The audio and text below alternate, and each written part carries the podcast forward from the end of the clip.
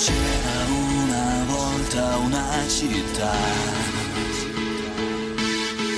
con le maglie bianche in serie A, gli scudetti vinti qui e poi.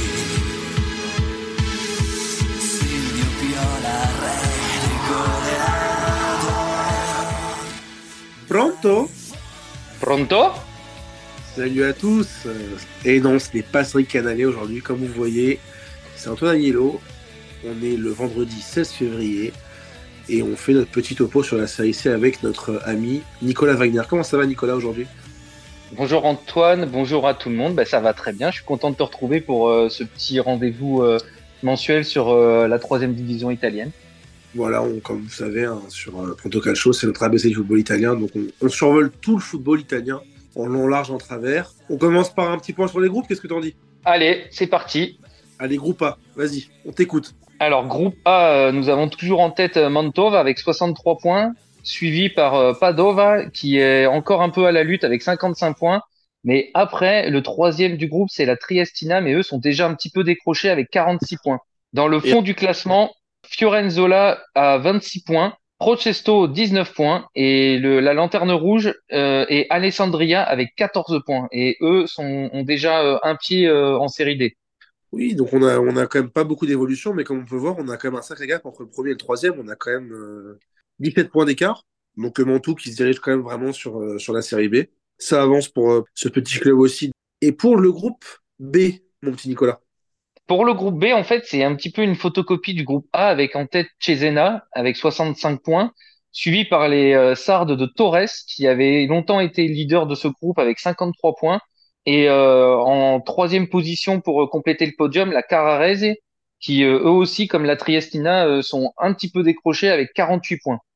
Oui, en plus, comme tu, dis, Torres qui paye en fait ses trois défaites d'affilée. Là, ils ont gagné cette semaine, mais ils avaient perdu trois fois d'affilée. Du coup, bah, gros décrochage. Et Cesena qui reprend ses, ses, ses 7 points d'avance sur Torres. Et la Spal qui est en danger dans ce groupe-là. Oui, la Spal qui est en danger, qui est juste devant la Recatanese, qui a 24 points, mais qui est à la 17e position et dans la zone rouge pour euh, les play-out. Euh, ensuite, euh, les Sardes d'Olbia ont 21 points et comme euh, dans le groupe A aussi, c'est un peu pareil que dans le groupe A, le groupe B. Il y a la Fermana qui ferme la marche, comme euh, son nom l'indique, et ils ont 17 points. Et maintenant, on part dans notre, enfin, dans le groupe de cœur, tu sais, le groupe du Sud, avec Le encore groupe la- de Catane. Bah oui, le groupe de Catane qui va pas bien. On parlera pas trop parce que là, c'est pas trop le moment. mais Catane- Ils vont pas bien, mais ils sont pas non plus. euh, ils sont dans le ventre mou entre les- le- la, la zone de, de play euh, et la zone de play out. Avec 31 points, ils ont un petit peu d'avance sur euh, sur les, les, les premiers clubs qui vont jouer euh, les, les play out pour éventuellement descendre en série D. Mais ça va être dur de, participer quand même aux playoffs. Comme tu, dis, euh, ils, ont 31 points et il leur faudrait euh, 6 points de plus pour euh, au moins être égalité pour jouer les playoffs. Mais bon, passons. Leader, toujours la Juve bien qui reste sur euh, 3 victoires et 2 nuls sur les 5 derniers matchs, comme Pitcher, donc qui est aussi au même. euh, En fait, les deux se suivent. Il y a une différence de 6 points, mais ça suit pas mal tous les deux. Oui, et même euh, un historique, un ancien historique de Serie A avec Avellino qui complète le podium avec 45 points. Ils n'ont que 10 points de, retard. Ça me semble un peu compliqué pour eux. Mais c'est vrai qu'avec Picerno, il y a que 6 points et éventuellement sur euh, une série, si la Juve Stabia euh, cale un peu, euh, ils peuvent euh, repasser devant et éventuellement envisager la, promotion. Et dans le bas du tableau, on retrouve euh, Francavilla avec 22 points, Brindisi avec 17 points et Monterosi avec 16 points. Et là, par contre, c'est un peu plus serré que dans les autres groupes où il y a qu'un seul point d'écart entre la lanterne rouge et euh, l'avant-dernier. Voilà, pour ce petit tour des groupes, ça n'a pas trop trop bougé, à part un peu le ventre mou. Ça confirme un peu les tendances euh, qui se dégageaient depuis euh, quelques temps, euh, notamment en haut. On commence à peu près à apercevoir les playoffs qu'on aura et les playout aussi.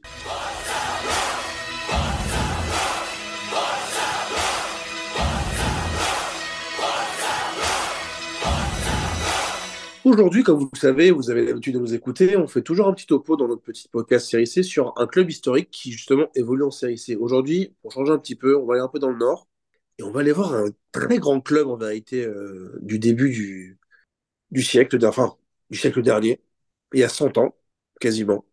C'est la Pro Vercelli. Qu'est-ce que tu veux dire de ce petit club euh, du Piémont, petit Nicolas? Provercelli, c'est un club, euh, c'est un peu un géant endormi en fait, puisque c'est quand même un club qui euh, compile sept titres de, de, de champion d'Italie, qui ont été euh, acquis entre 1908 et 1922, avec notamment trois titres consécutifs euh, de 1910 à 1913. Euh, c'est un club qui a été créé en 1887 et d'abord affilié à la Fédé de gymnastique en 1892. Mais euh, en l'année de fondation du club, euh, notamment pour la section foot, l'année qui a été retenue, c'est 1903.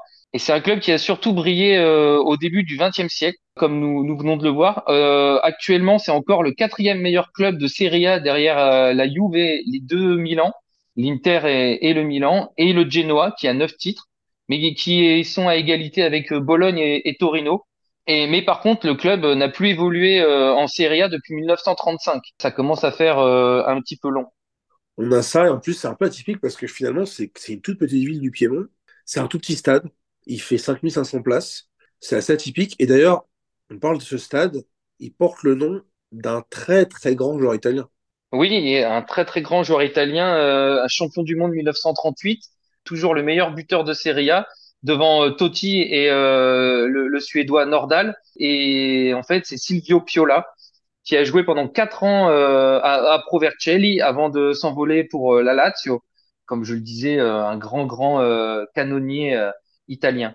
On a, on a ce, ce, ce Silvio Piola qui, du coup, est toujours, comme tu dis, bien buteur du championnat italien avec 274 buts. Est-ce que, Nicolas, tu peux nous parler un petit peu de leur maillot très particulier? Oui, euh, le maillot euh, totalement blanc, immaculé euh, de, de Pro Vercelli, qu'on surnomme les, les Case Bianche, et qui a, une spécificité, c'est que comme ils, ils ont euh, vraiment bien cartonné au, au début du XXe siècle, on l'a dit avec plusieurs titres consécutifs, le premier maillot euh, de l'équipe euh, de la Squadra Azzurra de la Nationale euh, a été euh, blanc. Alors euh, certainement euh, pour leur rendre hommage, mais aussi euh, par rapport au coût, parce qu'avant quand on voulait teindre un, un tissu, ça coûtait cher, donc alors qu'un maillot blanc c'était moins cher à l'époque, et euh, le maillot euh, de la nationale a, a pris une teinte bleue un peu plus tard.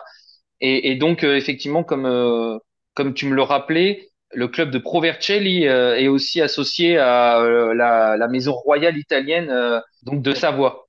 D'ailleurs, leur surnom, c'était les Bianco-Crociati, donc les blancs à croix, parce qu'il y avait une croix rouge au qui du aussi maillot. dans leur euh, dans le logo de du club. C'est encore euh, Bien sûr. Dernière petite chose sur Provercelli, est-ce que tu sais, petite question, quel entraîneur avait été nommé en mois de juillet 2019 et qui aujourd'hui officie en Serie A dans un autre club historique? Champion du monde 2006. Attaquant. euh, un attaquant, Gilardino? Exactement, il a été entraîneur de la Provercelli, qui d'ailleurs enchaîne euh, la série B, la série C. Là, ils sont en série C du sixième, c'est ça? Oui, sixième euh, actuellement, avec euh, pas forcément de grandes chances euh, d'accéder à, la série B, mais après avec les playoffs, ça sera toujours intéressant de les voir. On avait parlé de Silvio Piola, mais j'aurais voulu te parler aussi d'un autre joueur qui a joué avec Piola à la Pro Vercelli au début des, années 30. C'était Pietro Ferraris, qui a été aussi champion du monde 1938 et euh, qui a ensuite euh, joué avec euh, un autre immense joueur à l'Ambrosiana Inter. Et je voudrais savoir si tu l'as. Est-ce que tu sais avec qui Pietro Ferraris a formé un, un incroyable duo du côté de Milan? J'espère que c'est pas Meazza. Si, c'est Giuseppe Meazza. Donc, tu vois, c'était pas, pas très long. C'est vrai. Du coup, la Provercelli, on rappelle, champion de 1908, 1909, 1911, 1912, 1913, 1921, 1922. Le géant endormi, ce petit stade de 5500 places. Merci Nicolas pour ce petit euh, numéro sur la Provercelli, c'était intéressant. Ça change un petit peu. On, je crois qu'on n'a pas, fait- on n'a pas encore fait un, un club avec autant de titres. Non, et on n'avait pas encore été faire un club euh, du Nord, je crois. Ah, ça, tu, tu sais pourquoi, comme c'est un peu moi qui décide des clubs, euh, tu sais bien que tout ce qui est dans le nord, tout ce qui est, tout ce qui est au-dessus de Rome, pour moi, n'est pas l'Italie, tu le sais. T'aimes pas les, les Polentone, hein? Non, je les aime pas trop. Bon, merci mon petit Nicolas pour ce numéro euh, Série C Pronto Calcio. On se retrouve euh, en début de semaine prochaine pour débriefer la Série A avec euh, tout le reste de l'équipe, hein, avec euh, évidemment notre, notre leader naturel, Cédric Canalé, et, et notre, Notre petit- duc. et notre duc éditorialiste Raphaël Gauthier. À bientôt, Nico. Merci Antoine pour ta participation et ta magnifique présentation et à bientôt pour de nouvelles aventures sur Pronto Calcio. Ciao ragazzi.